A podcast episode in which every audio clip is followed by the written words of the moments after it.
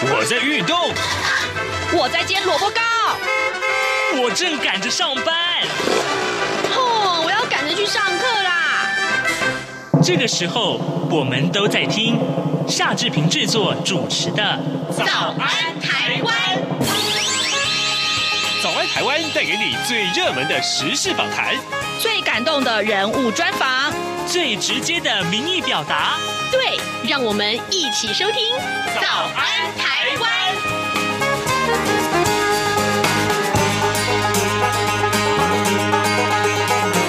早安台湾，我是夏志平。今天是二零二一年的六月七号，星期一。各位听众，疫情是不是为你的生活带来很大的不方便呢？待会儿呢，志平要在今天的节目中为您连线专访一一一一人力银行的公关总监陈颖柔。我们请陈总监跟大家分享他们的一项数据调查，显示呢，其实，在疫情之下，很多人的生活都受到了影响。那么在新闻的部分呢，昨天呢，中央流行疫情指挥中心公布了国内新增加三百三十五个本土的新冠肺炎确定病例，另外呢，校正回归的个案数有八个，所以呢，总数啊是三百四十三例。而昨天确诊的个案新增加了三十六例的死亡病例，所以呢，总计到目前为止，台湾已经有一万一千两百九十八例的确诊和两百六十例的死亡个案。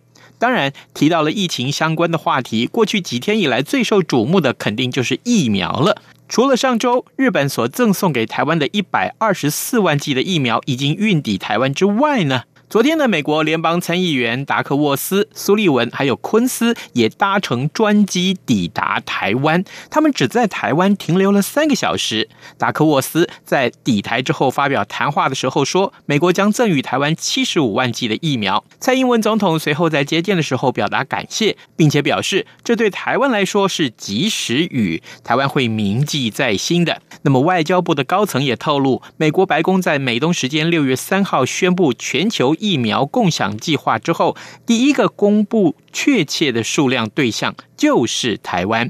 这具体表现出美国国会跨党派和美国行政部门对台湾的大力支持。另外，受到彩云台风和梅雨锋面的影响，上个礼拜连续两天的大量雨水为台湾暂时缓解了旱象，这让全台湾各地至少到七月底供水状况都是无虞的。好的，接下来我们就请您收听今天的访谈单元喽。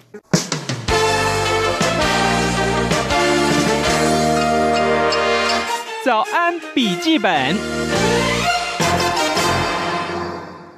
这里是中央广播电台台湾之音，您所收听的节目是《早安台湾》，我是夏志平。各位听众，严峻的疫情受到影响啊，让我们看到很多很多的啊，这个大家的不管是工作啦、呃购物啦、生活呀。都受到了很重大的影响，而这些影响，想必未来我们在回顾这段时间的时候，都会有一些很多的感触。所以呢，今天我们看到这个数据的调查，特别是，志平希望能够在节目中跟大家一块儿的分享啊，怎么回事呢？我们看到一一一一人力银行啊，他们做了一个疫情生活大不易的调查，到底。这个调查的数据是如何呢？我们要请今天的我们的受访者跟大家分享啊，他呢就是一一一一人力银行的公关总监陈颖柔总监，您早。主持人早安，现场的听众朋友们，大家早安。谢谢谢谢您，呃，一早跟我们一块来分享。呃，总监，我想第一个问题先请教您啊，呃，这个调查大概是什么时候进行？然后第一个可以请您跟我们分享一些约略的数据如何？是因为我们知道，从这个五月中疫情开始爆发，大家已经自主健康管理在家两个多礼拜，将近三个礼拜的时间。那我们在这段时间呢，就针对上班族来调查说，究竟这一波疫情哦，对我们上班族有什么样具体的影响呢？那么调查指出，有高达九成二哦，就九十几趴的受访上班族都认为说，因为这一波疫情而影响到了他们的生活作息。那么我们用这个自评程度来细分哦，就是说一分到一百分，到底这个影响程度有多大呢？那发现说百分之二十七点七的人，他自评说是大概四十一分到六十分，他觉得说是很明显的感受到不方便了哦，但是呢，还是默默的承受着。那么有百分之三十一的人自评是六十一到八十分，觉得是非常的不方便，而且呢，已经造成他的身心压力了。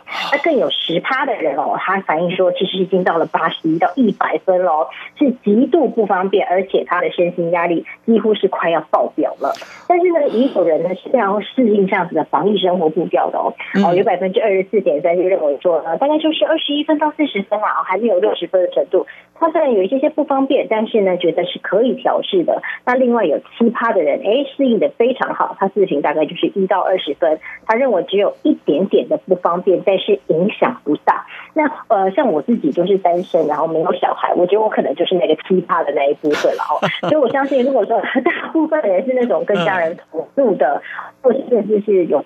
然后有小孩的，可能都会落在那个呃八十分上下的这个区段，所以其实看得出来，其实大部分才像那个四十分到八十分的区段就已经快要六成的民众了嘛，所以其实大部分的人都是觉得说，哎，的确那个不方便的感觉是很明显的哦，但是碍于是疫情嘛，对不对？我们还是不能成为这个防疫的破口，所以还是会默默的去承受这样。有这么多人认为自己的生活因为疫情而受到了影响，影响的程度这么的大。可是大家第一个焦点，我们新闻圈呐、当然第一个焦点又看到说，哎呦，好多的观光业哦，他们的呃完全都停摆了，几乎都没有收入了。所以如果从这个上班族或者说这些产业的收入来讲的话，嗯，我想请教总监啊，就是，这个调查里面有没有针对产业的影响？还有就是上班族他们的收入啊，这个恐怕影响更大吧。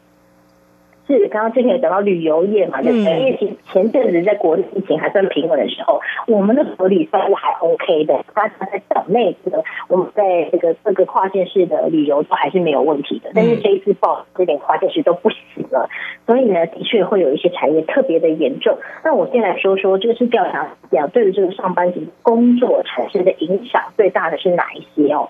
其中呢，当然就大家最害怕了，被减薪。减班，甚至呢直接放无薪假，哦，就占了百分之二十四点五，也是最高的比例。那么再来就是，可能他原本有个兼职，然后他可能用下班的时间，比如说跑跑外外送啊，或者是做家教啊等等的哦。但是呢，因为这疫情的状况呢，这个兼职被取消，收入归零的也占了百分之二十三点九。那另外就是呢，很多这种像是柜姐啊、服务员啊、销售员啊、业务啊这些工作呢，他可能都是底薪比较低，你要靠这个奖金抽成来支撑他的收入。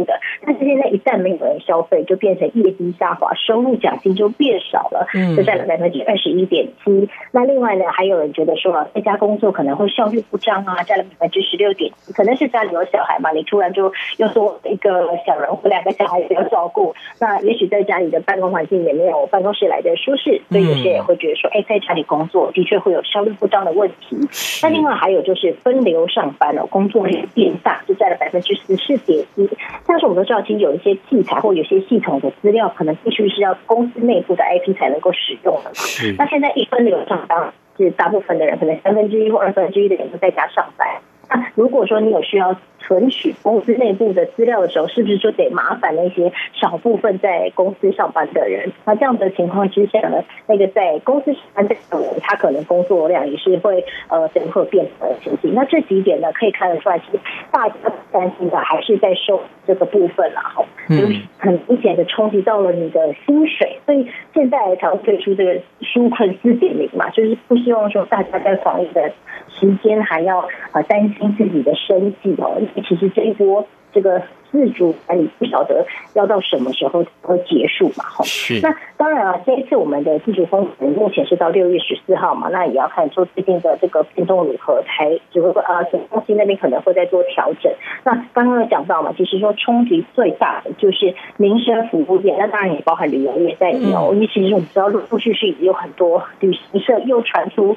这种没有办法撑不下去或是倒闭的消息，因为真的没办法，因为现在连国旅都没有办法做了，哦，出国就已经是已经一两年都不能出国了，那现在连国旅都不能做，我觉得真的是旅游业非常，观光业、旅游业都非常非常的辛苦。那其实各大观光景点，不管是比如说双北的淡水老街好，三峡老街好了，我想现在就日去也大概都是没有人。那大家也知道，其实这个周末时候连新义区都是宛如空嘛，哦，所以的确做这。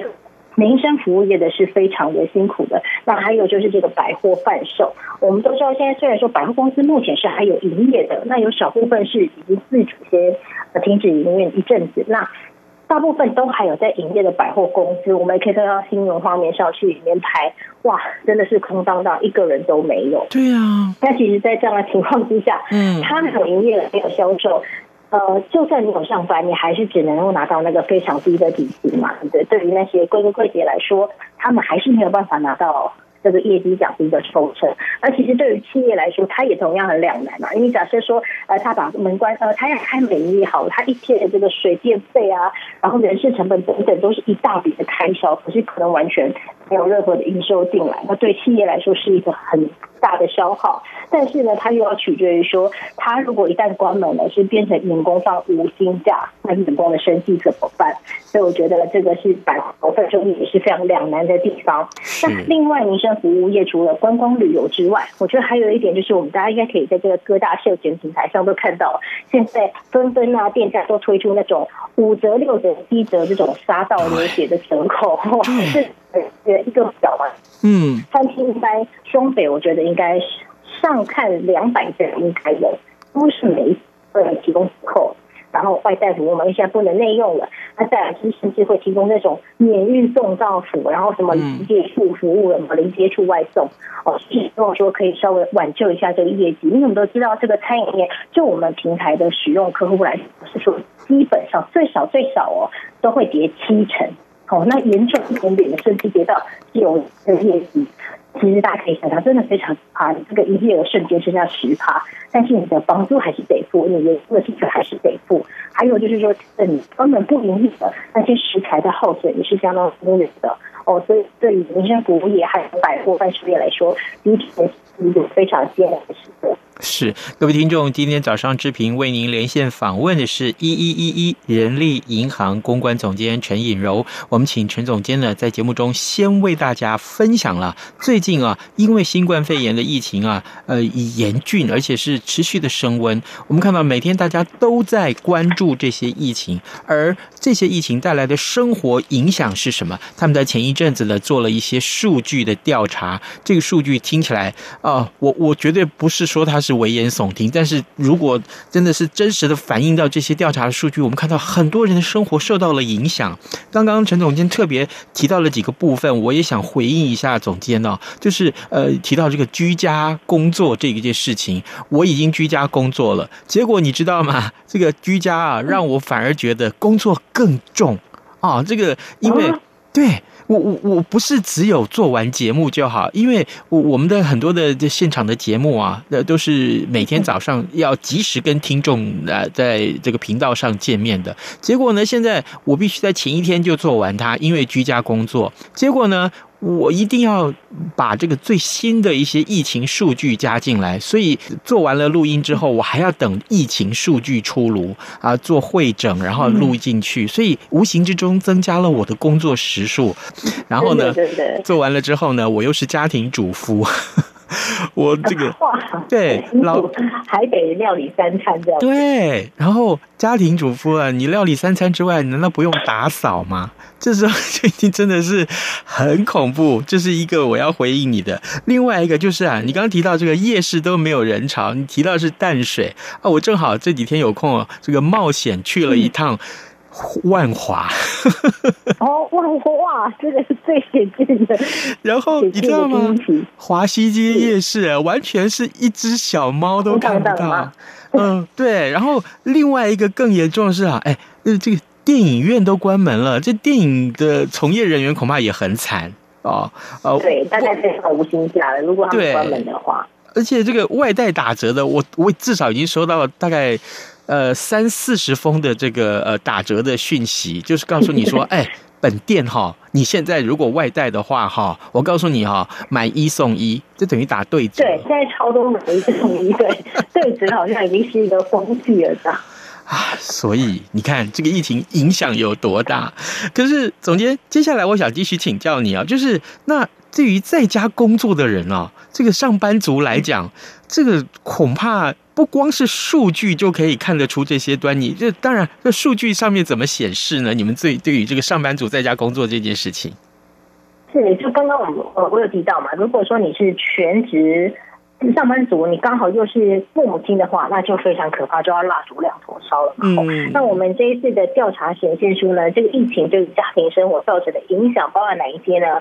那如果说你是家长的话，小孩现在是全面等于是在家上学嘛，吼、嗯，那在在家上学就会造成一些安置的问题，就占了百分之二十八点九。一来是呃，也许就是有些人的小那个家里的空间没有这么大嘛。他可能突然要安置两个小孩，要有一个自己的书桌。那另外就是像之前哦，大家不是都在疯抢 iPad 跟平板嘛？发现说，哎，突然买不到了，因为可能平常小孩就是用爸爸妈妈空闲的时候，他都可能拿 iPad 来玩一下，就这下子是要变成 iPad 来上课了哦。那所以像我的同事有很多都是爸爸妈妈嘛，就赶快在那几天就赶快去搜罗 iPad，然后他们说呢，这时候已经不能管型号了，你买得到的时候就要偷笑了。那家里如果是有两个小，哎，那就是爸爸妈妈的也要上班也要用嘛，对不对？那不能给小孩，那小孩等于说另外再生两台电脑或平板出来给他们用，所以其实安置的问题就已经让家长很头大哦。那再来就是在家工作跟视讯上课，家人的摩擦大增，在了百分之二十八点二哦。像我自己呢，也是感触很深哦。我们早上都会开这个早会，那有一些这个有小孩的同仁哦，他你可以听到他的背景音都是他的小孩在吵闹的声音哦。然后呢，这个同就要压住脾气啊，然后讲完。讲完这人之后，转过去跟小孩，可能是骂小孩啦，这样子。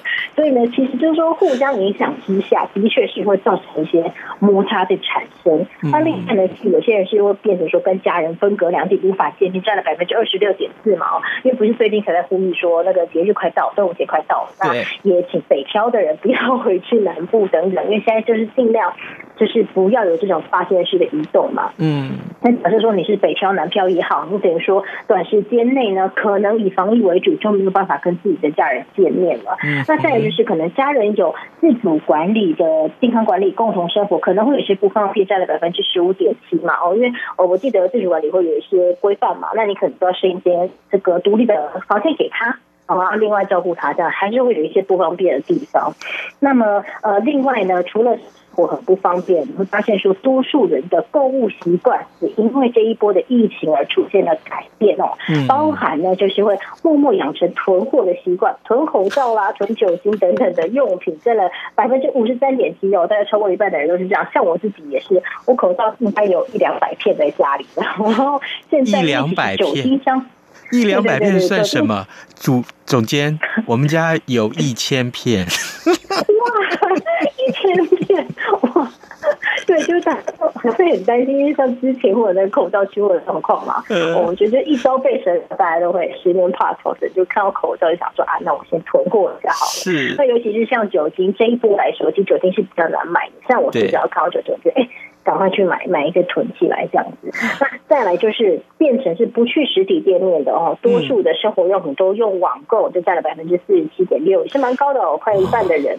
那这也是因为就是大家既然这网购也很方便嘛，那你可以凑到个什么四四九九五九九就免运费了，对你来说就就是消费者来说也没有多大的负担。那与其要人跟人的接触，那我不如就是用网购的方式哈。那也有人会选择说多付运费宅配到府，避免接触。就占了百分之二十七点四，像是有一些餐厅是用外带嘛，那我知道像我很多朋友，他连外带都会用那种什么 Lalamove 这种，就是帮忙取餐的。嗯，服务到底自己也不会出去拿哈，上次就他就尽量避免这个人与人的接触，那就是连这个生鲜食材也会尝试网购，我占了百分之十七点七。上次现在不是跟跟很多政府跟很多农会合作嘛，对不对？嗯，就等于说是一些产地直销的这个网购的青菜啊，然后或者一些生鲜食材，我就是希望大家在这段时间内呢，尤其是现在因为我们都知道传统市场算是一个传播的热点嘛，对，就是尽量奉劝大家，真的哈，尽量不要再。出去买菜，可以的话就是尽量可能你一个礼拜把一次一礼拜的菜买齐，那尽量减少出去的出去的几率啊，才能避免这个传播链。那你才希望可以把传播链赶快阻断。真的，真的，一个礼拜出门去买一次菜，一次买齐。哎，真的，总监，我怀疑你是不是在我家装了监听器、监视器？你怎么都知道我们家的？好像，哎，现在因为疫情严重，所以每个家的家庭的情况大概也都是如此啊、哦。就是因为受到了疫情的影响，改变了你的生活。那这些个改变呢，万一时间拉很长的话，说不定以后会变成一个很重要的生活模式啊、哦。所以。这个总监就是听完您的分析，其实心里面感慨也蛮多的。那这个刚刚您也提到，就是这个很多原本就生活困难的家庭，当然这阵子啊，这个也受到更多的影响。呃，各位听众，今天早上志平为您连线访问的是一一一一人力银行的公关总监陈颖柔，我们请陈总监跟大家分享啊，有关于这一一一一人力银行他们做的关于在疫情之下。对于大家生活的改变的影响有多大呢？这些个数据啊，我们。如果只是拿来读，看到一些呃这样的数据，也许当然它只是数字而已。可是真的，你每一个在家里面生活的家长也好，孩子们也好，你可以深刻改变到这个改变的影响有多大。刚刚总监告诉我们两件事情，我想继续还有一点点时间要来请教总监了，就是您刚刚提到这购物习惯的改变，哎。这个我不知道啊，总监，您对于这个网络电商在这一阵子的崛起啊，他们因为这太热门了，有有没有一些呃观察呢？是，其实网络电商从去年这个国内的疫情很平缓的时候，其实就一直都是逆势成长的。嗯，意思是说，呃，从去年在去年其实还没有这么严重的时候，其实本来电商就是这几年大家你可以发现嘛，因为可能呃，比如说四五年前我们开始有了 Uber 或者是 Foodpanda 这种外送平台，但是呢，渐渐的这个大家使用习惯改变之后，在这一两年几乎是不能没有它了。嗯，我觉得这几乎是大家都很习惯说，哎，呃，要吃什么就点外送这样子，所以这也是一个。电商的形式嘛，那要买什么呢？这电商平台又速度跟进的很快。我们都知道这个这两大巨头 Momo 跟 PC 我们几乎都是主打二十四小时就能到货嘛，甚至在台北市某些地方六小时就到货了。所以对于消费者来说，哎，我出门买可能回来也差不多，可能要花个两三个小时，那我干脆网购就好，反正六小时就到货了。哦，所以其实电商在这块真的可以说是完全没有受到任何的影响，而且很多这个在这一波疫情之后呢，实体的。消费又统统转成线上，而且我有不少朋友都跟我说，其实他们连拿钱都觉得有点害怕，我就觉得说这个钱啊摸来摸去的都是用手在交易的嘛，那手万一又不小心破脸碰脸的话怎么办？那假设说这个钱上面有病毒的话，就会觉得很危险。那所以可以从这方面来讲的话，你就觉得说，哎，用电商购物一定很方便嘛，因为都知道都是用电子支付的方式。所以就我们这样观察呢，从其实从去年在疫情还很平稳的时候。电商就是不断的这个业绩就一直在成长了，那加上这一波的疫情这么严重，大家可能又把这些生活习惯、购物习惯又从实体的又再转为线上化的比例又更高了。嗯，所以我觉得在电商的业绩这一块是应该会持续的长红吧。所以从总监您的分享里面，我可不可以这样说？那电商从业人员现在不就是生活像地狱一样，每天二十四小时工作？哦 对对对，像我记得这个，我前几天看了一个新闻，就说像是那个呃外送员，然后美食平台的外送员，他就说他就抱怨说，其实现在单哦是爆掉了，就是因为大家太害怕直接自己出门了嘛，我干脆就是叫外送，但是在单爆掉。本他们其实有一些所谓的这个地点的津贴或时段的津贴，好，在比较冷门的时段，然后在比较偏远的地点会有呃这个加成的津贴，可能是一点五、一点七这样。结果他说呢，自从爆发之后，那个供需的问题，那这个企业呢就把这个津贴全部都取消了。嗯，那导致说他他说他一个礼拜我，光是这个津贴取消就会大概少三千元的收入啊，其实很多哎，哦，这样一个月下来就会少一万多元。可是呢，他跑的单的数量却没有减少，反而是增多了。哦，这就还是刚反映到您刚刚讲的，其实我想线上人员应该是真的都是非常非常的忙碌哦，但是不见得收入有增加，这倒是一件蛮吊诡的事情。那我们也可以观察，像我自己呢，很爱用某某个 PC Home，他们现在也都把二十四小时这个政策先取消，暂时取消了。哦，就是说因为疫情的关系都塞车了。那在以前他们会有那个超过二十四小时给消费者补贴的这个机制，那这个机制就取消了。哦，就是说，可能就变成是两到三天才会到货。的确是会有这个电商从业人员，呃，相对来说工作量大增，比较辛苦的一个状况。哎，不过呢，就反向来思考。我觉得，因为现在已经毕竟是六月了，我们都知道现在是毕业季，所以也可以去思考一下，说社会新鲜人 可以去想，但这这些地方，它势必会有一些职缺释出来。嗯，因为现在的确会有很多企业就不是出职缺了嘛，哦，它会比较保守一些。是，那可能在这些业绩呃不增呃不减反增的企业或产业里面，可能就会试出相对的视觉。也我觉得这也是可以大家去思考，然后可以去观望哦，也也许前景是很不错。嗯，总监，对不起，你的这个描述实在非常的生动，让我不禁想要再追问一个问题，是这样子的哦，这个刚刚我们也提到电影院都关了嘛，对不对？那现在我还是想看电影啊，就我只好到这个影音平台上面去线上收看，所以这个是不是也等于改变我们一般人的生活习惯了呢？是没错，因为我在想，如果说是以双北的市民来说，大概就是礼拜五、礼拜六晚上都会规划说去哪里喝一杯啊，我去哪里聚餐看电影啊，这是几乎是这个东北的人的这个日常。但是现在呢，大家都不会有这个相对的规划了嘛，因为只有一件事，只有一个规划，就是宅在家里，宅在家里就有世界，就有台湾。所以呢，取消了旅游计划，取消了这个聚餐的计划之后，就会转而说，哎，我们到底在家里能做些什么？那像您刚刚说的这个追剧的平台。我想就会变得非常的热门，很多人下载。好，那我我也看到很多这个生活圈的朋友都会发说，哎，已经把这市面上所有热门的剧都追完了，他 就是跪求大家还有什么可以追这样，因为实在是在家里的时间太长。那另外呢，还有一点就是像是健身房，因为现在也停止营业了嘛，那我们可以发现说很多这种健身的 APP App 就非常的火红，哦，就是那种线上健身的，可以揪一些你的朋友，然后可能会有老师事先预好的录好的影片一起播放啊，你就可以跟朋友一起健身，就会变成说其实也会有变相很多新兴的不同的。这个有趣的 App 产生，哦，然后我们来补足我们在家里宅在家里想要打发休闲时间的一个状况。那另外还有像这个最近很红啊，比如说。像是有线上版的狼人杀啊，哦，线上版的 猜歌的 App 啊，现在这个点击下载率也都是大增。以前可能大家就直接出去唱歌就好，现在没办法唱，就用线上的手机唱歌，也是一个蛮有趣的现象。嗯、真的，各位听众，这个我不知道这个疫情带给你生活什么样的影响，影响的程度有多大？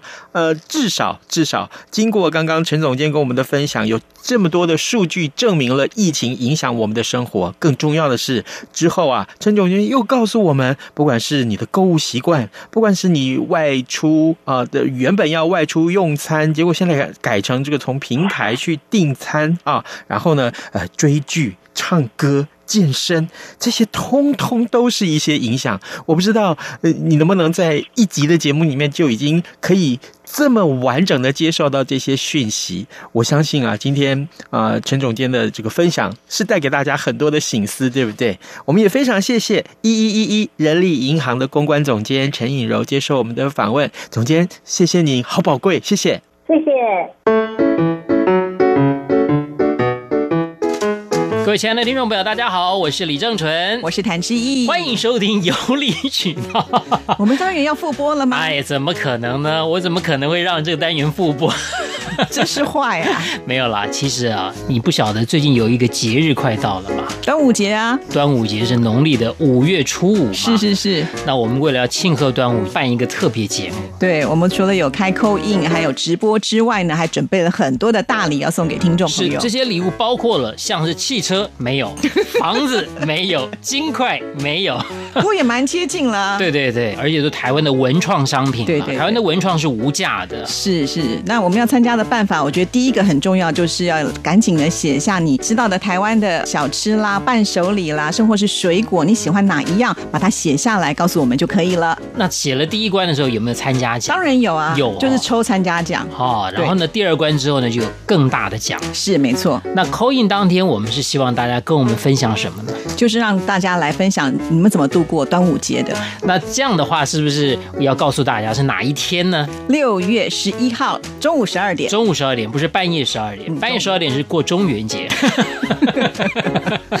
好了，那我们听众朋友一定要把时间留下来哦。好，我们就期待当天跟大家见面。再见。拜拜。